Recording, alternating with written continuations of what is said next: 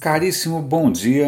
René de Paulo Júnior falando, mais um episódio aqui do Radinho de Pilha, mais um episódio diário. Hoje é segunda-feira, bom começo de semana, é para você, bom começo de semana para mim também. Eu tenho três, é, a minha pauta hoje aqui são três é, linhas de, de, de, de acontecimento, de tendências diferentes, mas que eu acho que vale a pena a gente tocar. Hoje a Folha é, publicou um artigo, eu vou dar o link, como sempre, aqui tanto na descrição do SoundCloud quanto no próprio site do radinhodepilha.com. Aliás, visitem o radinhodepilha.com. Um artigo bem bacana sobre esses novos óculos de realidade virtual, tá? Eles explicam mais ou menos, tem umas fotos, blá blá blá. Se bem que a foto mais legal, que eu vou dar link também, é uma foto que é um pouco assustadora, é, que é uma plateia cheia de gente com aqueles óculos estranhos na cara parece a coisa mais é um autismo coletivo, é uma coisa estranhíssima. Mas de qualquer maneira o artigo ele explica mais ou menos é, a, a diferença entre as duas linhas que existem hoje. Uma delas é o que a gente chama de realidade virtual, que é o seguinte: você encaixa a sua cara naquele óculos e você é imediatamente imerso, transportado para uma outra realidade. Você está vendo um outro ambiente, você está vendo tudo diferente. Você pode estar vendo um show ao vivo, você pode estar vendo um apartamento decorado. Eu vou dar link para isso também. Se não me engano, a Gafisa está usando esse, esse óculos da chama Oculus do, da, da Rift, que é uma empresa que o Facebook comprou por bilhões de dólares, nem sei mais. A Gafisa está usando isso para você visualizar como é que é um apartamento que ainda não foi construído. Então esses óculos que tem essa, essa coisa imersiva que você coloca você está realmente dentro de uma outra realidade, eles estão chamando muito atenção. Então cada um está desenhando o seu, é uma guerra e eles são super, super, super caros. O que eu fiz, aliás, é, vale a dica também, o Google lançou uma versão popular desses óculos que eles chamam de cardboard. Cardboard é papelão em inglês, em que você compra por 25 dólares. Aliás, inclusive é open source. Se você quiser fazer e vender baseado no diagrama deles, você pode fazer. Por 25 dólares você compra um negócio de papelão e plástico que chega na sua casa. Eu fiz isso. Você monta, dobra, desdobra, cola, gruda tal, e você consegue encaixar o seu telefone celular nessa, nessa traquitana, né? você encaixa o seu telefone celular e ele vai virar a tela que você vai olhar através das lentes de plástico e vai se sentir é, imerso numa realidade diferente. Eu, eu, eu, comprei, é muito divertido, fez o maior sucesso na família, ainda mais que só custou 25 dólares, né? ou 30, sei lá. Se custasse 800, eu não sei se ia achar tanta graça assim. Mas é divertidinho até porque você tem uma app que permite que você grave um lugar. Por exemplo, eu estava viajando agora, a gente encontrou uma praça medieval maravilhosa.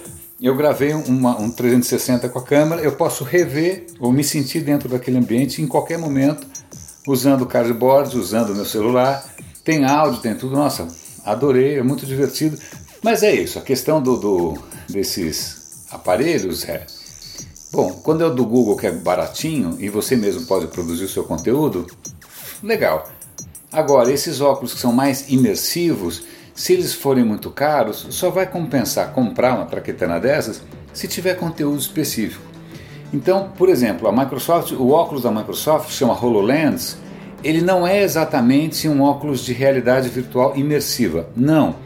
Você coloca aquele óculos gigante na cara, você continua vendo a sua sala, a sua, o seu quarto, o seu escritório, mas o que acontece? Ele sobrepõe a sua própria realidade outras coisas. Então isso chama realidade aumentada. Ou seja, se eu colocar esse óculos da Microsoft, eu olho em volta, é a minha casa. Mas se de repente eu estiver fazendo uma chamada pelo Skype, a pessoa com quem eu estou falando ela pode aparecer em 3D. Ou então eu posso estar trabalhando num projeto arquitetônico e no meio da minha sala eu consigo ver um detalhe do projeto sobreposto. Eu consigo dar a volta, eu consigo andar, eu consigo interagir. Esses são óculos de realidade aumentada. Faz todo o sentido do mundo. O cara vai consertar um motor de avião, ele coloca esse óculos, aí aparecem umas flechas mostrando para ele aonde que fica a peça tal, como é que ele coloca a ferramenta. Mas o que acontece? São peças caras, a Microsoft vai lançar em breve, mas o cara teve uma precaução que eu achei interessante. Eles só vão lançar quando tiver bastante conteúdo legal. Para não acontecer o que aconteceu tempos atrás com o Kinect, que era um acessório do, do game Xbox, que era super bacana, super promissor, mas depois que você comprava, o que, que você fazia com aquilo? Não muita coisa. Então leia esse artigo da Folha, acho que ele dá uma visão legal.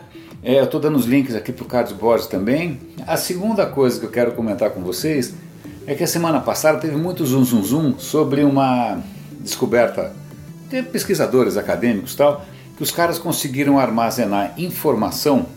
Como é que se armazena hoje? Se armazena num, no HD da sua máquina, se armazena em CD, em Blu-ray, sei lá, na nuvem, né? Mas eles conseguem armazenar em vidro usando uma técnica de 5D, 5 dimensões.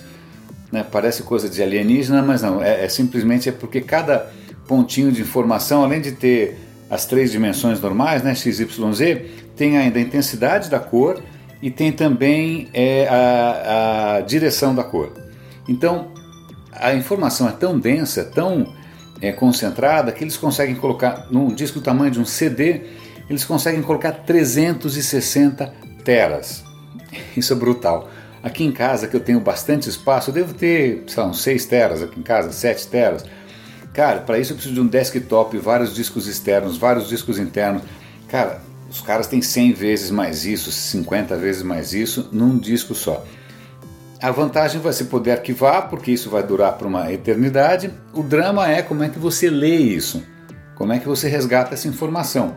Né? Então eles estão dizendo que ah, dá para desenvolver um troço para resgatar. Mas o que é interessante disso, um, um contraponto curioso, que é a questão da. Na Inglaterra, os caras, até hoje, até hoje, quando eles promulgam novas leis, eles fazem uma cópia dessa lei em, em o que? CD, DVD? Não, pergaminho. Eu sei que parece surreal, é um processo caríssimo e tal, mas cara, pensa bem. Você consegue ler a Magna Carta, que foi escrita zilhares de anos atrás, porque está escrito em pergaminho. Você tem livros que você ainda consegue ler centenas, mil anos depois, mil e quinhentos anos depois, porque eles estavam em pergaminho. Né? Olha que curioso, você não precisa de um software para ler pergaminho, você não precisa de um hardware, porque um dos problemas que a gente tem com os nossos backups digitais é esse, vamos você, você usava um arquivo para escrever seu livro um, um software, sei lá, você usava. Nem sei o que, que é, que, que, que eu só penso em Word agora, mas eu não lembro que, que usava 15 anos atrás. De repente tinha um outro software mais legal que o Word.